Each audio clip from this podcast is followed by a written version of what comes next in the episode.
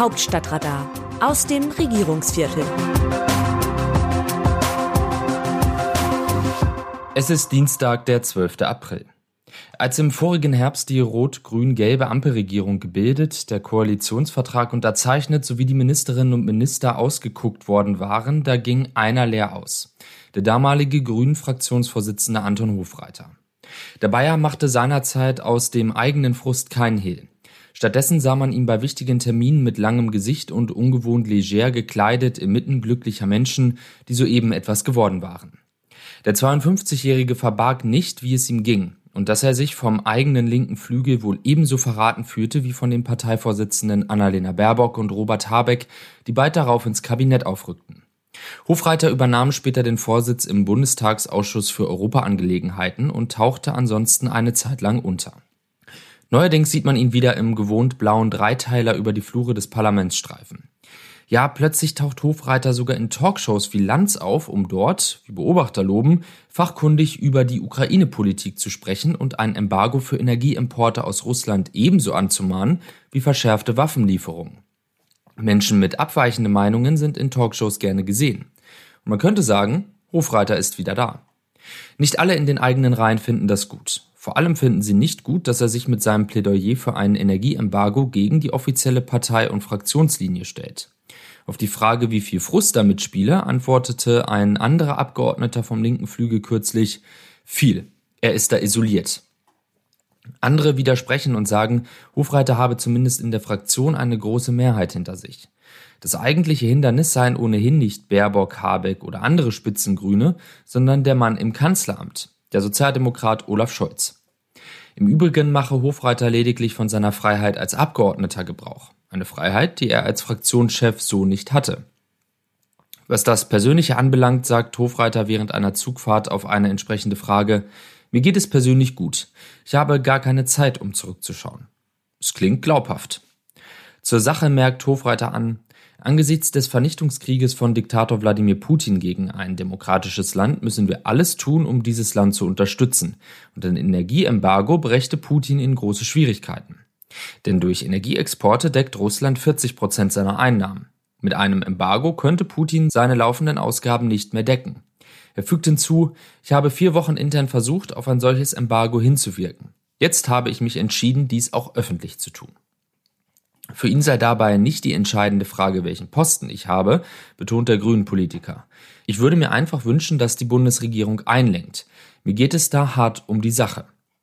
Sicher, bedeutende Ämter sind reizvoll. Fast alle im Regierungsviertel möchten eins. Viele haben jedoch keins, so wie jetzt Anton Hofreiter. Er ist nun dabei, die Vorzüge dieses Zustandes zu genießen. Aus dem Wörterbuch Politsprech Deutsch. Ich habe mich heute aufgrund des politischen Drucks entschieden, das Amt der Bundesfamilienministerin zur Verfügung zu stellen. Anne Spiegel, scheidende Bundesfamilienministerin von den Grünen. Rücktritte gehören zur Demokratie wie Wahlen und Regierungsbildungen. Teil jedes Rücktritts ist dabei die Rücktrittserklärung der Betroffenen. Meist ist davon die Rede, dass man weiteren Druck von dem Amt, der Partei oder der Familie fernhalten wolle. Seltener hingegen sind Sätze zu lesen wie Ich habe schwere Fehler gemacht und deshalb ist mein Rücktritt unausweichlich geworden. Entsprechende Einschätzungen stammen dann meist von Vertretern anderer Parteien oder sie stehen in Zeitungskommentaren. Was ebenfalls zu Rücktritten gehört, sind Respektsbekundungen von Parteifreunden im Nachhinein, die sich im Vorhinein nicht zu einer Solidaritätserklärung durchringen konnten. Man muss dabei sehr sorgsam unterscheiden zwischen Tränen und Krokodilstränen. Wie sehen andere Nationen Deutschland? Zum Besuch von Bundeskanzler Olaf Scholz in London meint die britische Zeitung The Telegraph, in den letzten Wochen war Deutschland gezwungen, sich den Konsequenzen der kurzsichtigen Entscheidungen von Angela Merkel und ihren Vorgängern zu stellen. Olaf Scholz hat eine Erhöhung der Militärausgaben angekündigt, damit das Land endlich seine NATO-Verpflichtungen erfüllen kann, nachdem es dabei jahrelang versagt hat. Er hat auch versprochen, dass Berlin sich von seiner Abhängigkeit von russischem Öl und Gas lösen wird. Dass Deutschland bei dieser Politik Fortschritte macht, betonte er bei einer Pressekonferenz in der Downing Street. Berlins Kritiker, vor allem in Osteuropa, erklären allerdings, dass es sich nicht annähernd schnell genug bewegt und dass es immer noch wirtschaftliche Eigeninteressen über das Leben der Ukrainer stellt. Die Stärke des Westens erwächst jedoch zum Teil aus seiner Geschlossenheit. Zu lange hat man Deutschland erlaubt, die Führungsrolle in Europa zu spielen, ohne die damit verbundene Verantwortung zu übernehmen. Hoffen wir, dass sein Versprechen eines Wandels dieses Mal wahr ist. Zur Abhängigkeit Westeuropas von russischen Erdgaslieferungen und der deutschen Energiepolitik schreibt die Zeitung Bravo aus Tschechien. Die russische Invasion in die Ukraine ist nicht nur ein militärischer Weckruf für Europa, sondern führt auch zu einer Abrechnung mit den bisherigen energiepolitischen Illusionen. Der Green Deal der EU-Kommission sollte eines der Instrumente sein, um die fatale Abhängigkeit Europas von russischem Erdgas zu verringern.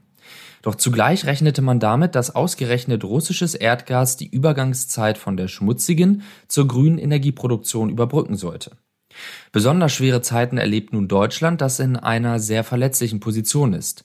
Denn nun kommt die ganze Wahrheit über die Fähigkeiten der ach so bewunderten Wind- und Solarenergie heraus. Dabei sollen die letzten drei deutschen Atomkraftwerke zum Jahresende heruntergefahren werden. Die deutsche Regierung wird nicht darum herumkommen, diese Pläne zu überdenken. Das Autorenteam dieses Newsletters meldet sich am Samstag nach Ostern wieder, dann berichtet meine Kollegin Christina Dunz. Text Markus Decker, am Mikrofon Dennis Pützig.